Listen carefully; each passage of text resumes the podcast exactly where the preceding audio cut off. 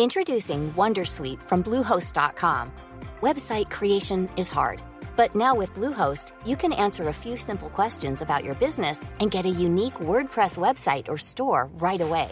From there, you can customize your design, colors, and content. And Bluehost automatically helps you get found in search engines like Google and Bing. From step-by-step guidance to suggested plugins, Bluehost makes WordPress wonderful for everyone. Go to bluehost.com/wondersuite.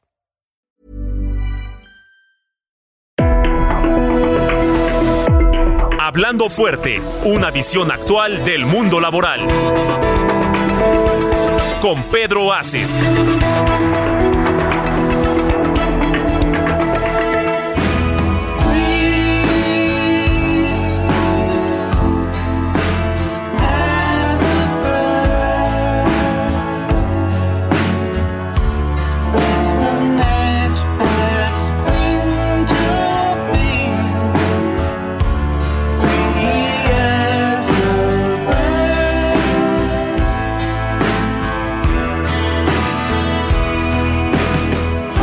Buenas noches, amigas, amigos. Qué gusto me da saludarles a todos ustedes como todos los lunes cuando son las 9 de la noche con un minuto aquí en la Ciudad de México y estamos hablando fuerte.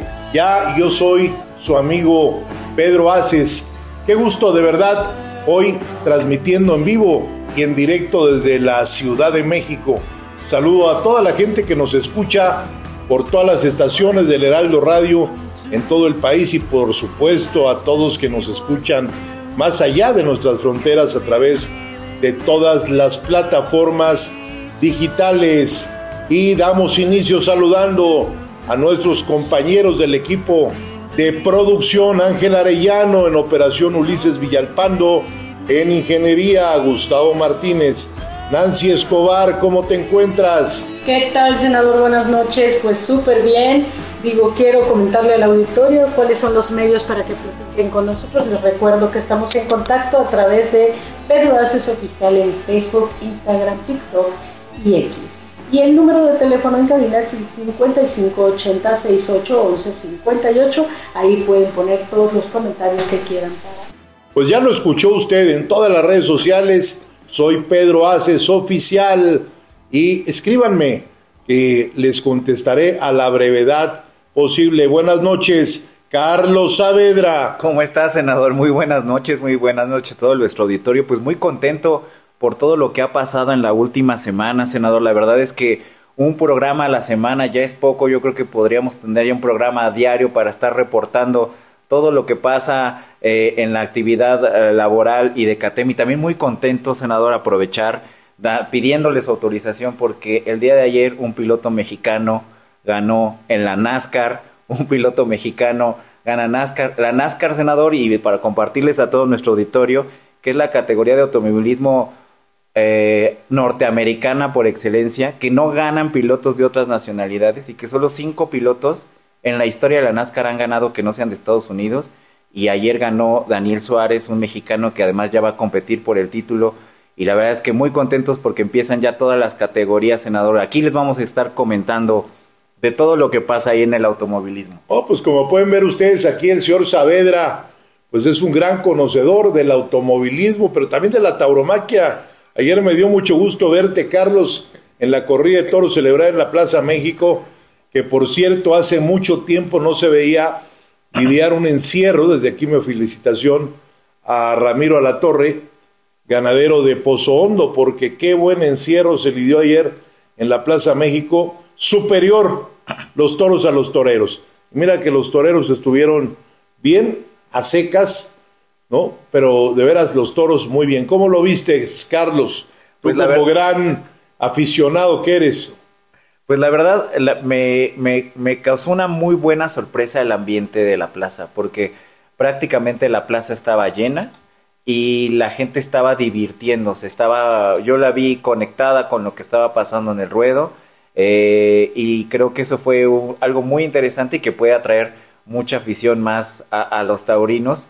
Y pues sí, efectivamente los toros, la verdad es que qué impresionante ir a ver los toros, ya la verdad es que es un placer ir a, ir a una corrida y ver ese animal tan importante y tan imponente. La verdad, como usted bien dice, senador, los toros parece que superaron a, los, a los matadores. Creo que por ahí hubo una, una confirmación, una alternativa que se tomó. Confirmación a Emilio de Justo, español, sevillano, muy buen torero, por parte de José Mauricio, que también estuvo muy bien Mauricio. Bueno, pues pasando a los temas que nos competen y dejando un poquito las vagancias de Saavedra, del automovilismo, de la tauromaquia. ¿Dónde más fuiste el fin de semana? Platícale al auditorio, Saavedra. Fui al cine, senador. Al cine también, ah, qué bueno. Pero yo más bien creo que su mujer es el que lo lleva a todos esos lugares. Ah, donde me lleve mi... De la orejita, ¿no, Nancy? ¿Eh? Sí, eso me queda claro que así es. Bueno, pues estamos comenzando y vamos a hablar de algo muy importante que sucedió, que es la cumbre del Nershoring, que se llevó a cabo la semana pasada y que todavía sigue resonando en todo el país, porque estamos poniendo desde el sindicalismo el tema sobre la mesa sobre todo, pues ha hecho una discusión muy, muy importante por ser primero la primera confederación obrera de este país que hace un evento de esta magnitud. Segunda, por ser la primera confederación obrera de este país, CATEM, que se suma al Consejo Coordinador Empresarial o el Consejo Coordinador Empresarial se suma a CATEM, pero la realidad es que juntos crean esta cumbre del nurturing, que es la relocalización de las inversiones que vienen a México y que ya están llegando. Trabajadores y empresarios juntos. Qué importante es esto, ver todo lo que se logró, todos esos grandes panelistas que intervinieron y de veras que podemos sentirnos no solo satisfechos, más que satisfechos del nivel que tuvieron esos paneles se abordaron temas de todo lo que implica este nurturing, pero al mismo tiempo, pues se normó un criterio por cada uno de los panelistas y se vio reflejado el sistema tripartita mexicano, donde estuvieron funcionarios de muy alto nivel, los empresarios más importantes del país, gobernadores, presidentes de cámaras patronales y líderes sindicales juntos por primera vez en la historia, con una gran inauguración donde el secretario del Trabajo y Previsión Social, Marat Bolaños, un servidor, su amigo Pedro Aces, líder nacional de CATEM, Francisco Cervantes, presidente del Consejo Coordinador Empresarial, el senador Ricardo Monreal Ávila, presidente de la Junta de Coordinación Política del Senado de la República, Roberto Velasco, que es el titular de la Unidad para América del Norte de la Secretaría de Relaciones Exteriores, Alejandro Encinas Nájera, quien es el subsecretario de Comercio en la Secretaría de Economía del Gobierno Federal, nos dimos a la tarea de inaugurar este gran, esta gran cumbre. El secretario del Trabajo, Marat Bolaños, comentó que el Nershoring, más allá de aspiraciones pues es una realidad y que tenemos que pensar muy bien cómo queremos que crezca en los próximos años. Hizo un llamado para que se respete el nuevo modelo laboral, a la vez que la llegada de la inversión a México por Chorin sea con justicia social. Encina, subsecretario de Comercio Exterior, señaló que tan solo las transacciones, fíjense muy bien, diarias comerciales entre México y Estados Unidos son de 1.5 de 1.5 dólares, no, de 1.5 millones de dólares por minuto, ¿no? Aseguró que los inversionistas están volteando a ver a México porque hay paz social, democracia, gobernabilidad y en temas macroeconómicos hay buen manejo de la inflación y la moneda. A ello se suma, agregó, la inmejorable ubicación geográfica de dos océanos, el Pacífico y el Golfo de México, y esos tres mil kilómetros de frontera que tenemos con los Estados Unidos. Como ustedes saben, México es pues un país que tiene el privilegio de tener nada más ni nada menos que once mil kilómetros de litorales en todas las costas que rodean, porque no, no solo entras al Pacífico y al Golfo, entras al Mar de Cortés y por la parte sur por la parte de Quintana Roo, pues te toca también eh, una parte del mar Caribe. En el panel 1, en el Nurturing Momento Histórico para México, estuvieron presentes el secretario del Trabajo, Barat Bolaños, la, mi muy querida Mara Lezama, gobernadora de Quintana Roo, el titular para América del Norte, Roberto Velasco, de la Secretaría de Relaciones Exteriores, un muy importante empresario mexicano, Carlos Peralta, presidente del Grupo Yusa, la presidenta del Grupo Minsa, Altagracia Gómez, y fue moderado ese panel por Carla Iberia Sánchez, que bueno, pues tiene una larga trayectoria ya como periodista de información. Y pues ahí se trató lo importante que es el nurturing y ese momento histórico que se está viviendo. En el panel 2, que se llamó Detonante del Cambio, estuvo el gobernador de Querétaro, Mauricio Curi, Green Clark, que es el embajador de Canadá en México, Pedro Casas Alatriste, que es el director de American Chamber, Ricardo Aranda, que fue el negociador en su momento del TEMEC, y fue moderado por Francisco Sea, que también es un periodista y comentarista de la televisión muy reconocido. En el panel 3, el desafío laboral, nos acompañaron Alfredo Domínguez Marrufo, quien es el director general del Centro Federal de Conciliación y Registro Laboral, el diputado Manuel Valdenegro, presidente de la Comisión del Trabajo, Reynold Neira, secretario de Acción Política de CATEM, próximo diputado federal, estuvo también Reyes Soberanis Moreno, presidente del Congreso del Trabajo, Martín Esparza, secretario general del Sindicato Mexicano de Electricistas, el ESME, estuvo Yamilé Moncada, secretaria de Previsión Social del Comité Ejecutivo Nacional de CATEM, Esteban Illades del Consejo Coordinador Empresarial, siendo el moderador el director del periódico El Economista, Luis Miguel González. Ahí en esa mesa, Domínguez Marrufo, presidente del Tribunal de Conciliación y Arbitraje, comentó que si no se asume hoy, pues los actores del mundo del trabajo y fundamentalmente los líderes sindicales, los sindicatos y los empleadores tienen que respetar los derechos de las y de los trabajadores a la libertad sindical, a poder afiliarse al sindicato que deseen o no afiliarse para apoyar a ciertos grupos políticos sindicales o no, a votar o no por un contrato colectivo determinado o aprobar o no un convenio de revisión contractual. Si no se respeta esa libertad, evidentemente estamos ante un gran desafío. Afirmó que tenemos hoy que la gente que no está entendiendo qué significa la negociación colectiva auténtica, pues tenemos nosotros que decirle, señores, es que los trabajadores tendrán que participar, no basta que se pongan de acuerdo con el líder, tienen ustedes que estar conscientes de que el líder no va a aceptar algo que cuando llegue a las bases no lo van a aceptar, ya no son los tiempos de antes. Tuvimos una huelga por ese motivo donde no se tiene el pulso de las bases, está necesitando y requiriendo el entorno de los mercados laborales.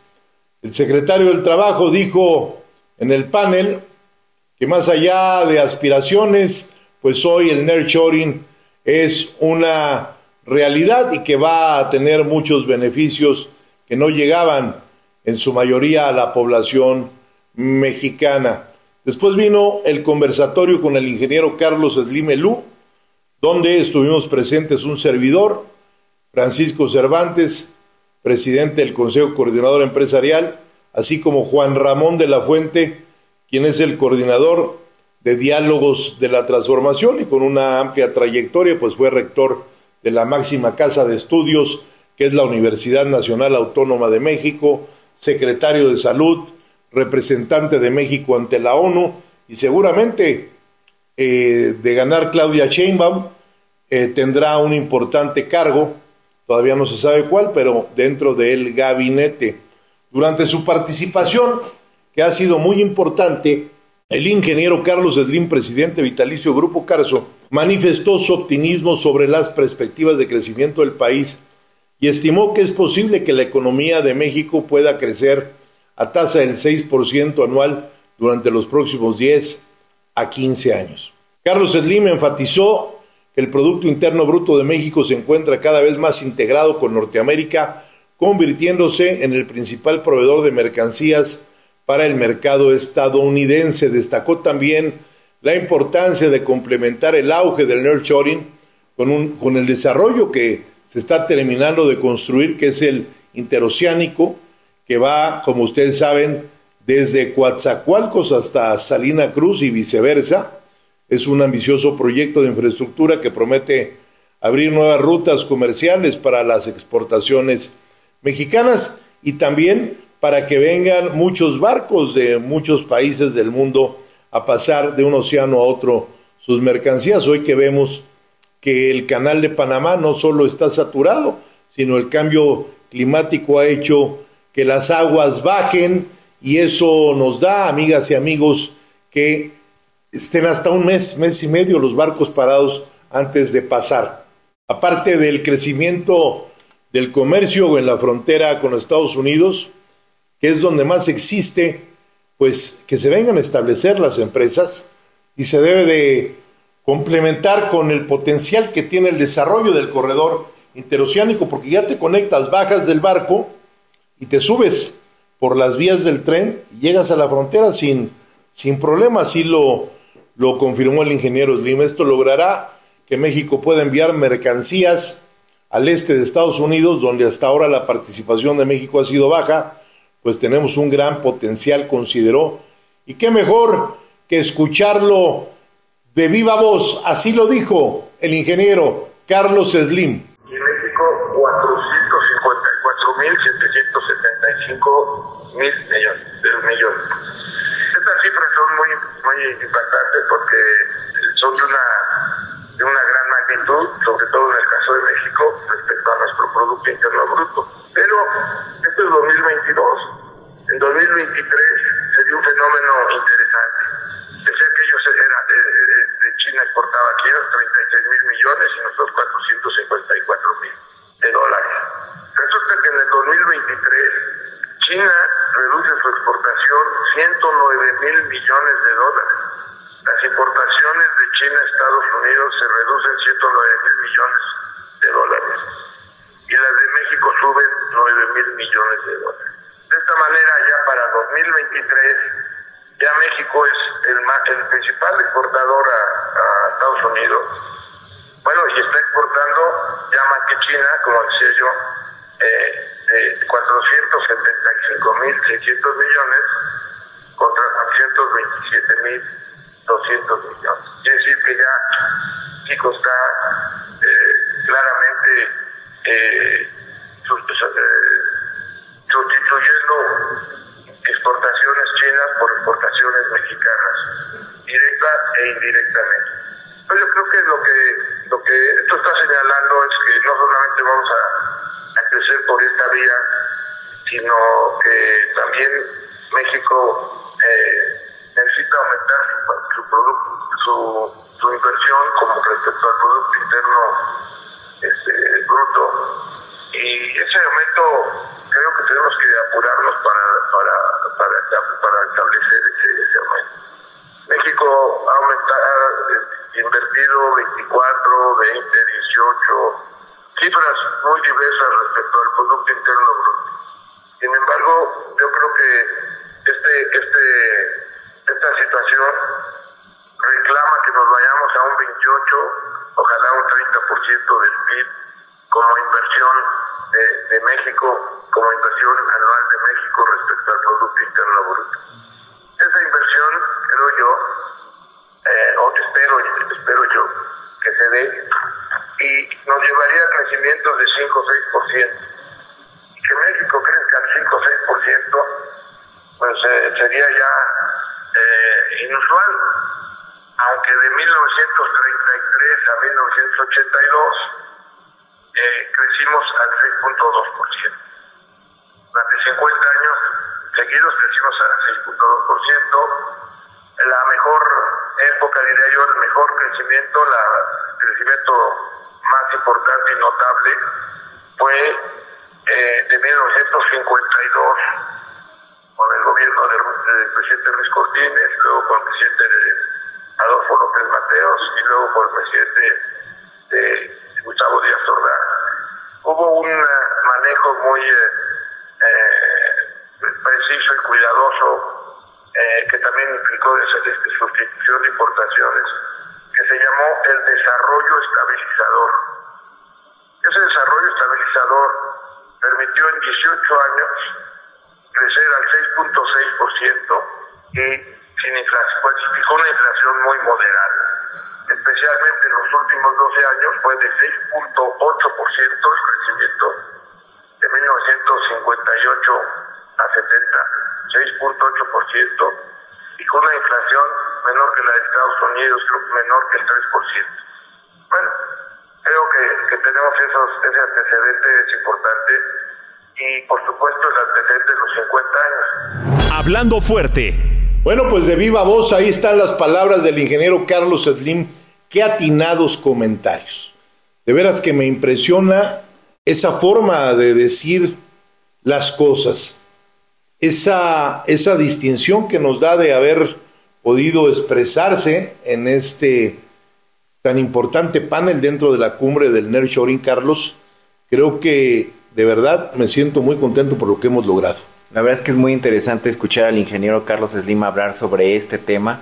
Eh, creo que marca, un, marca una pauta, señala un camino sobre algo que estamos comenzando a discutir con esta profundidad y siempre es importante saber qué es lo que opina don Carlos Slim sobre cualquier tema, pero qué bueno que ahora fue sobre nearshoring. Difícilmente alguien trae en la cabeza los números, los crecimientos económicos como Carlos Slim. Pues desde aquí, un abrazo al ingeniero y muchas gracias siempre por su apoyo y participación, porque cada vez que lo invitamos siempre nos hace favor. Es amigo de los trabajadores. De acompañarnos y además da muchas fuentes de empleo. ¿no? Bueno, pues en el panel 4, eh, que se llamó En la mira del mundo, estuvieron presentes Tere Jiménez, gobernadora de Aguascalientes, el subsecretario para Asuntos Multilaterales de Relaciones Exteriores, Joel Hernández, doña Nuria Vilanova vino desde Madrid, España, quien es la presidenta del CEAPI, ¿no? Y estuvo presente con nosotros desde estos micrófonos. Le agradezco a mi muy querida amiga Nuria Vilanova su presencia en México. ¿eh? Un gusto siempre tenerte aquí con tus comentarios tan enriquecedores, querida Nuria. Abrazo fuerte hasta Madrid, donde ya te encuentras con los tuyos, con tu familia. Muchas gracias. Wolfgang Dolt, que es el embajador de Alemania, Jin Yuli, de la Embajada de Corea del Sur, y bueno, pues estuvo nada más y nada menos que Manuel López San Martín, connotado periodista mexicano, joven, pero muy talentoso, en el panel como moderador. Ahí vale la pena destacar lo que nos compartió el embajador de Alemania, quien aseguró que las empresas alemanas con presencia en México tienen una necesidad importante de personal calificado para satisfacer sus necesidades operativas. Resaltó, si bien que el país cuenta con una vasta fuerza laboral, existe una necesidad de que haya más trabajadores capacitados, que es lo que nosotros siempre estamos impulsando, para que los puestos de las compañías se puedan cubrir en tiempo y forma. El diplomático señaló que México tiene grandes ventajas para atraer inversión extranjera. También advirtió que existe una competencia brutal entre las empresas, pero también en los Estados Unidos se busca captar el talento laboral disponible.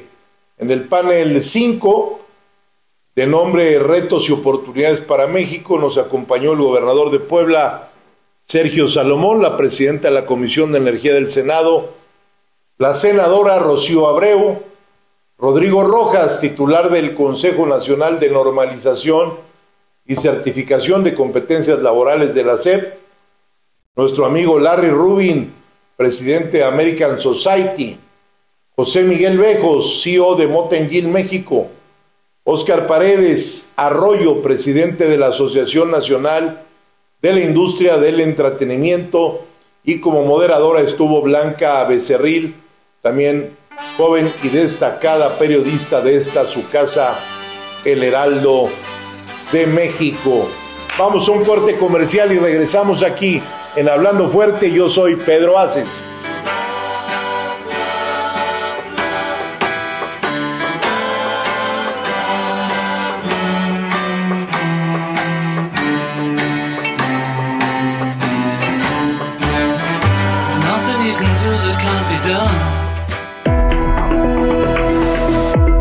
Estás escuchando Hablando Fuerte, el sindicalismo de hoy en la voz de Pedro Aces.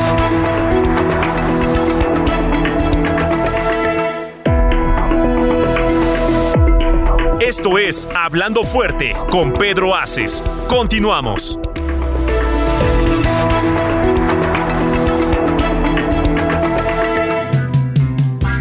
Attracts me like no other lover. Something in the way she woos me.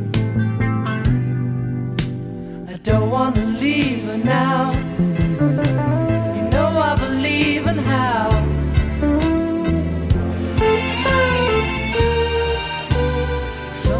Amigas, amigos, qué bueno que siguen aquí con nosotros en este su programa Hablando Fuerte, cuando son las 9 de la noche con 31 minutos este lunes 26 de febrero del 2024.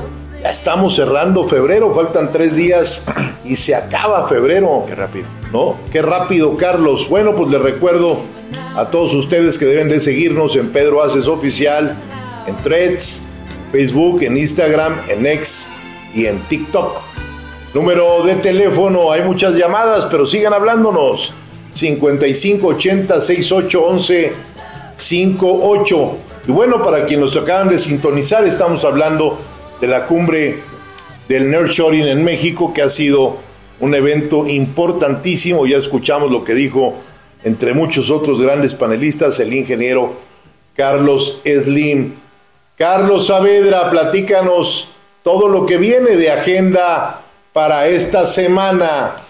Así es, senador, pues la verdad es que comienza, termina el mes eh, de febrero y comienza el mes de marzo con una agenda muy cargada en relación a estos, eh, pues a esta plática, discusiones, a este fenómeno que es el nearshoring y qué bueno, senador, auditorio, Nancy, que se empiezan a abrir más espacios, más foros para este, para esta discusión que es muy importante porque llegó, nos llegó después de la pandemia, tenemos un, un, país que tiene todos los atractivos para aprovechar este fenómeno, pero es importante que hagamos esta reflexión para que los ajustes que tengamos que hacer, las actualizaciones que debamos tener, todo lo que sea necesario para aprovechar el nearshoring, lo hagamos. Y marzo viene muy cargado en materia de nearshoring, Nancy. La verdad es que empezando el mes tenemos eh, la reunión el 4 de marzo, la reunión anual del American Chamber, eh, donde pues va a estar ahí ah, participando el senador en una reunión muy importante porque es en el marco del TEMEC, ¿no?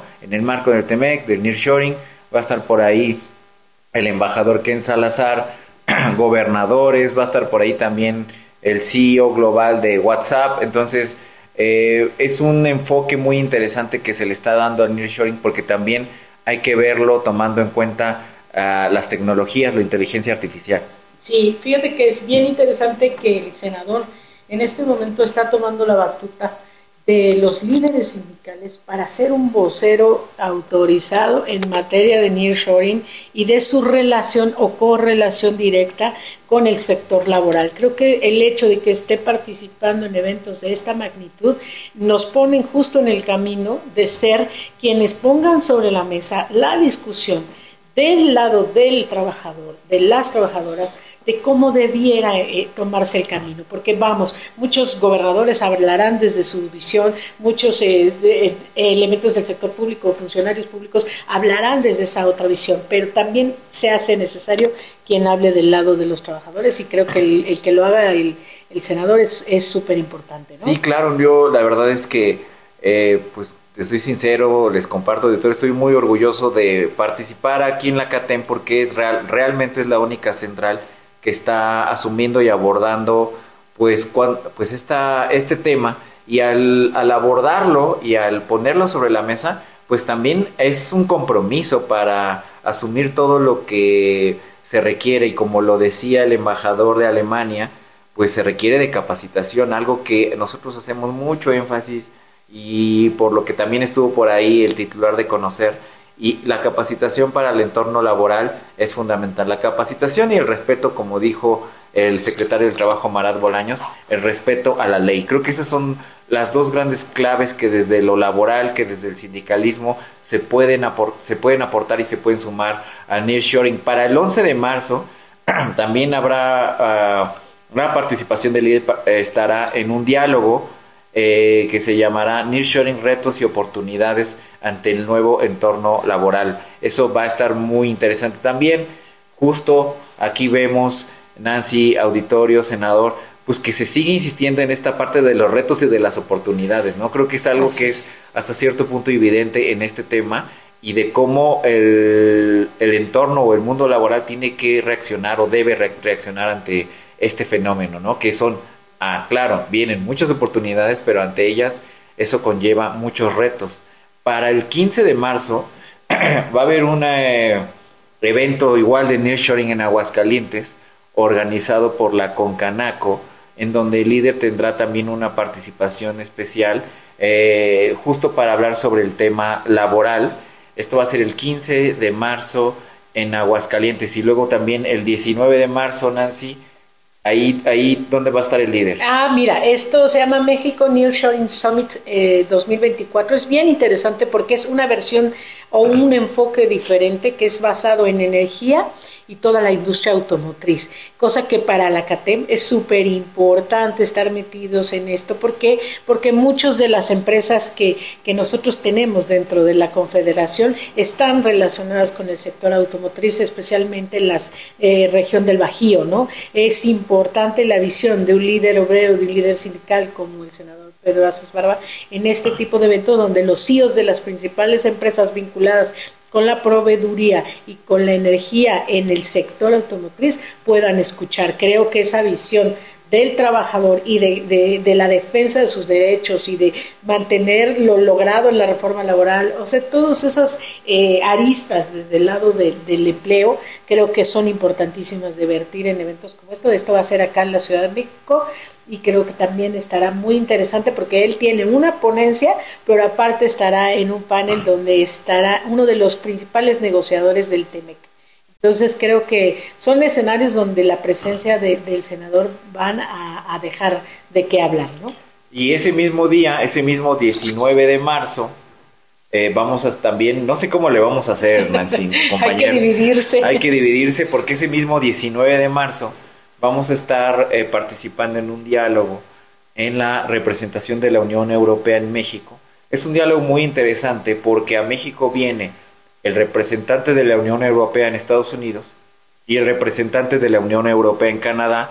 Vienen a México a reunirse los tres representantes de la Unión eh, eh, en América del Norte a tener un diálogo sobre pues esta dinámica trinacional, regional, en América del Norte y dentro de este diálogo habrá una sesión donde se abordará las disputas laborales y ahí nosotros, la CATEM, eh, pues tendremos la oportunidad de compartir nuestra experiencia. Tú estarás ahí, ¿no, Carlos? Yo voy a estar ahí porque no, porque no hay manera de estar en tantas partes al mismo tiempo, me va a tocar a estar ahí representando. Vamos a compartir la experiencia de de la acción sindical en América del Norte después del TEMEC y después de la reforma laboral con el capítulo 23 y 31 del TEMEC en marcha, pues hay muchas cosas cambiaron y pues estos diálogos sirven pues para ver qué se está haciendo bien, qué no se está haciendo también, qué se puede mejorar y pues qué interesante que la Unión Europea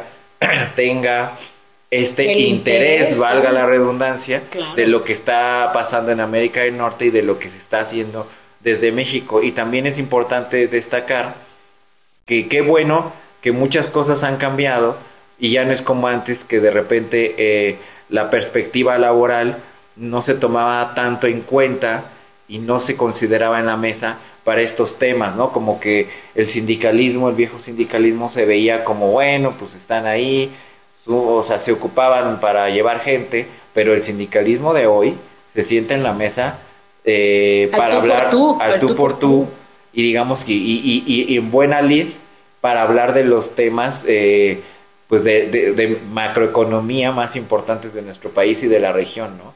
y eso es, eso es, eso es muy diferente a lo que sucedía en el pasado y pues eso se debe en gran parte a este trabajo del senador Pedro Aces y de la Academia en los últimos 15 años que han estado trabajando para cambiar esta, esta dinámica, Nancy. Sí, yo creo que no hay mejor momento.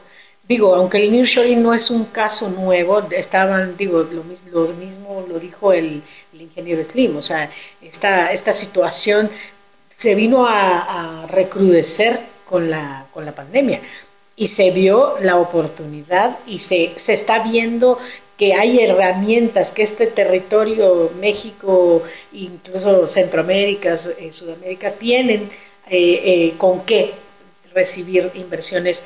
Pero lo que, lo que es bien interesante es que no solo son inversiones estadounidenses, sino propias inversiones chinas, o inversiones asiáticas, inversiones europeas que están viendo hacia territorio americano, territorio latinoamericano, como el mejor escenario para, para ponerse, para ubicarse. Y todo lo que conlleva alrededor del fenómeno, pues sin duda tiene que analizarse. ¿Y qué mejor manera que la parte laboral o la parte relacionada a los trabajadores tenga una voz o un representante, ¿no? Y ese puede ser, sin duda, y está siendo el senador.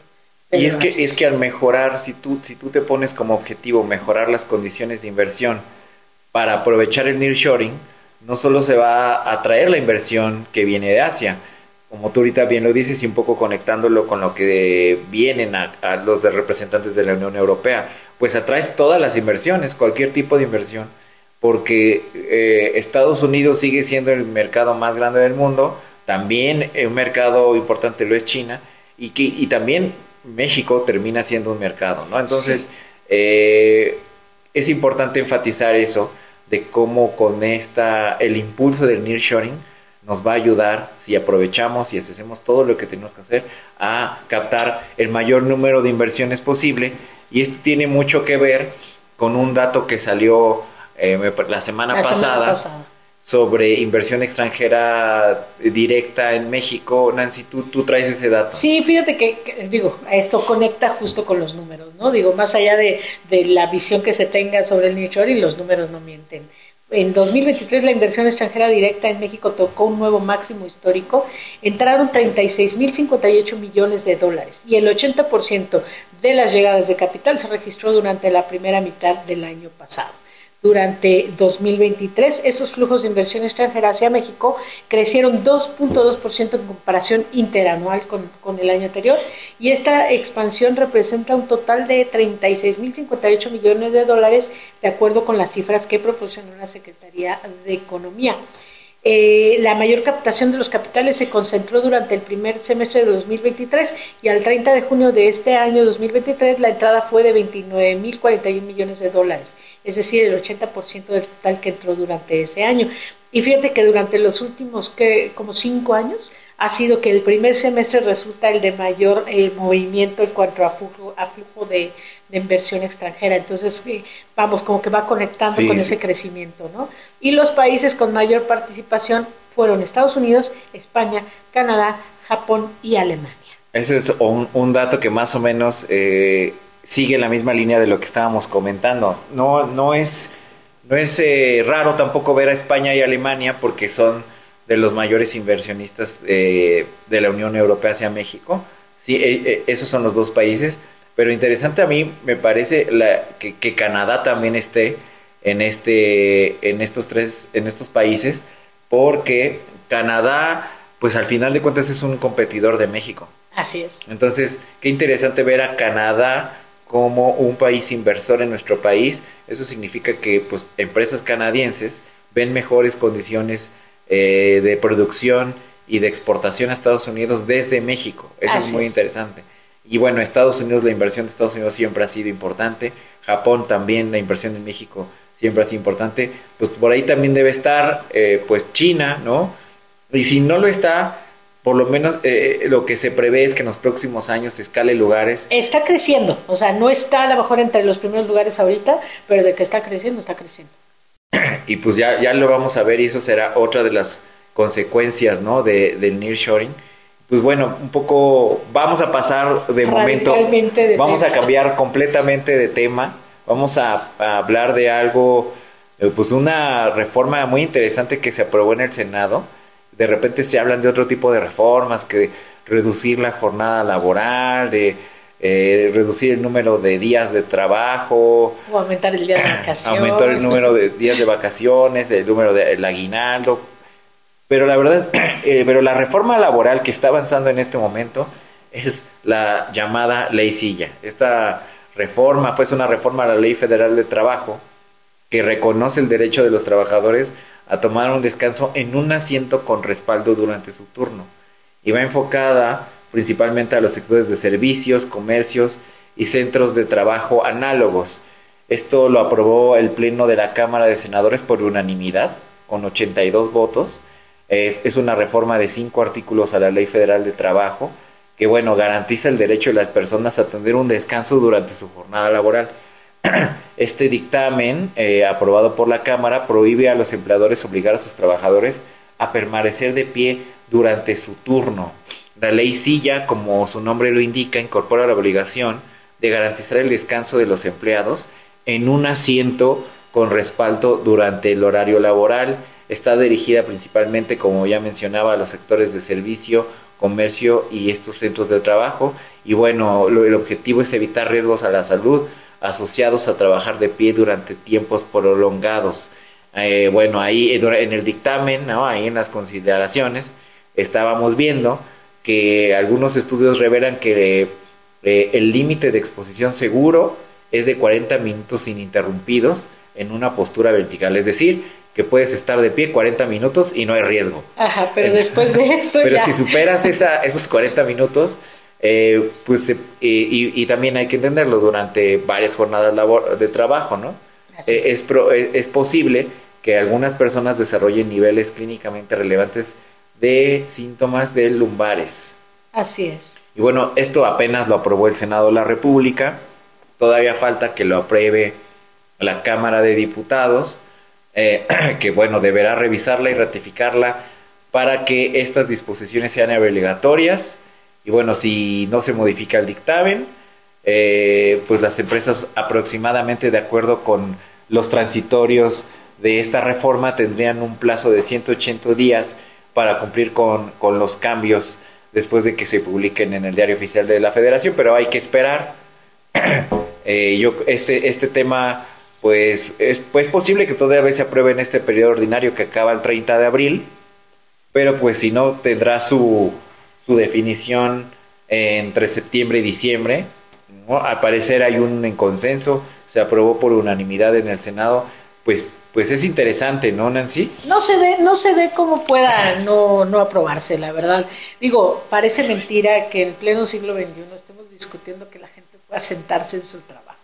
A mí me parece una reforma sustancial porque habla de que tú tengas calidad de trabajo también, calidad de vida durante el desarrollo de tu empleo. Y digo, hay elementos muy claros, ¿no? Trabajar de pie por más de ocho horas continuas puede relacionarse con problemas como fatiga, insuficiencia venosa, tendinitis, que es la inflamación de los tendones, surgimiento de varices, lesiones en las rodillas, dolores musculares, hemorroides, lumbalgia, fascitis plantar, que es cuando se te inflama la, la- la- planta de los pies. O sea, sí hay, eh, hay elementos clínicos demostrables de que es necesario que una persona no puede estar todo el día de pie. Y hay trabajos en este país donde la gente no se sienta en todo que- el que día, son, ¿no? que son fundamentalmente de pie, ¿no? Estoy pensando... Así es, trae- las maquiladoras, las maquiladoras son las principales en ese, ese, este nivel de, de- de trabajo, ¿no? O los, la gente que está atendiendo un negocio. Muchas veces pasa que la gente Sí, claro. que atiende negocios se la pasa de pie todo el día. los empleados de los centros comerciales, ¿no? Que, Así que es. están de pie todo el día y que si el día, si es domingo a mediodía por la tarde, pues no, no tienen tiempo de sentarse, ¿no? Así es, así es. Pero- Esto fortalece la salud de los trabajadores. Sí, hay, hay- hay que ver cómo, cómo esto se aterriza con, con los centros laborales, con, con los con los empleadores, y que bueno, que como siempre decimos aquí, que hay un balance siempre entre la calidad de vida del trabajador, la calidad del empleo y la productividad, ¿no? Claro que bienvenidas todas las iniciativas que fortalezcan la calidad de vida y la salud de los trabajadores. Y que aboguen por esa productividad también, porque evidentemente un trabajador más descansado o que tenga buena condición en su trabajo, pues seguramente será más productivo, ¿no? Y bueno, cambiando de tema, también con trabajadores, pero ahora viniendo esta nota desde Estados Unidos, el sindicato estadounidense United Auto Workers acaba de votar un proyecto para aprobar, para apoyar perdón, a trabajadores automotrices en México. Eh, como bien recordarán, hace unos meses este sindicato United Auto Workers estuvo en huelga eh, en Estados Unidos con las principales armadoras allá, que es Ford, General Motors y Stellantis, ¿no? Que Stellantis es Chrysler. Eh, entonces hace poco estuvieron en huelga, huelgas que ya están transitando y un poco hace, hace una semana todavía vi que ah, hubo una nueva amenaza para una huelga en Ford y que bueno, ya se, ya se calmó el tema. Pues bueno, este sindicato, su Junta Ejecutiva Internacional, votó el miércoles una iniciativa que pretende respaldar a los empleados del sector en México que luchan por mejores condiciones laborales. La United Auto Workers representa en Estados Unidos alrededor de 146 mil trabajadores de estas tres grandes armadoras que le mencionábamos de Detroit, que es Ford, General Motors y Stellantis. Este proyecto tiene la intención de proporcionar recursos a los trabajadores mexicanos y a los sindicatos independientes en México y apunta a fortalecer la solidaridad transfronteriza entre los trabajadores estadounidenses y mexicanos, eh, de acuerdo con este eh, protocolo que, acordaron en la United Auto Workers. Aquí hay que enfatizar que varias empresas del sector automotriz con sede en México, especialmente en autopartes, han tenido que responder a demandas por violaciones de derechos de los trabajadores que han llevado a los gobiernos de Estados Unidos y México a aplicar un mecanismo de respuesta rápida de controversias en el marco del tratado regional. Es la verdad, la mayoría de las controversias han sido en empresas que tienen que ver con el sector automotriz, fundamentalmente de autopartes. y bueno, esto es muy interesante porque la verdad es algo que pues habrá que ver cómo se aterriza. Lo que podemos decir desde la CATEM es que siempre es bienvenido el esfuerzo y la colaboración internacional. Nosotros también estamos en oficina que tenemos en Washington, D.C. con una muy buena voluntad para colaborar en beneficio de los trabajadores mexicanos, siempre pensando en que tengan mejores oportunidades, mejor calidad de su empleo y, bienvenida también la colaboración entre sindicatos eh, americanos y mexicanos, siempre respetando la, eh, las normas eh, de cada país y respetando lo que dictamina el TEMEC. Creo que eso va a ser muy importante, incluso el propio acuerdo del TEMEC en uno de sus apartados promueve la colaboración internacional y la, y la colaboración entre sindicatos. Así que digamos que esto sí entra en el marco del acuerdo y pues nosotros estamos bienvenidos de mejorar eh, las condiciones del sector automotriz en México para los trabajadores, porque ya lleva mucho tiempo en el que hay un buen, buen espacio para la mejoría y vamos a ver cómo se aterriza esta propuesta. Pues sí, exactamente igual que United Auto Workers lo hace, pues también en CATEM lo estamos haciendo. O sea, no es nada nuevo, no es nada que a nosotros nos vaya a espantar, puesto que nosotros nos dedicamos siempre a buscar que los derechos de cada uno de los trabajadores siempre, siempre estén en el lugar que se necesita, buscando que todo lo que se desprende de la Ley Federal del Trabajo se les dé. Y es muy, muy, muy sencillo eso, mi querido Carlos. Te escuché con mucho detenimiento a ti y a Nancy y han sido muy puntuales en todas las reflexiones que nos han expresado en esta segunda parte del programa. Y bueno, pues ha sido un programa muy interesante, puesto que se escuchó ese comentario tan importante a fondo de Carlos Slim. Ya les platicamos quiénes estuvieron con nosotros en la cumbre. Hemos tocado temas muy importantes, lo de la ley Silla, Qué gusto me dio saludarlos y bueno, se va el tiempo como agua, como en cada programa. Les mando un fuerte abrazo, nos escuchamos el próximo lunes a las 9 de la noche en esta, la mejor estación radiofónica de México, el Heraldo Radio 98.5 y a través de las plataformas digitales. Hoy nos puede escuchar usted en todo el mundo. Gracias y muy, pero muy buenas noches.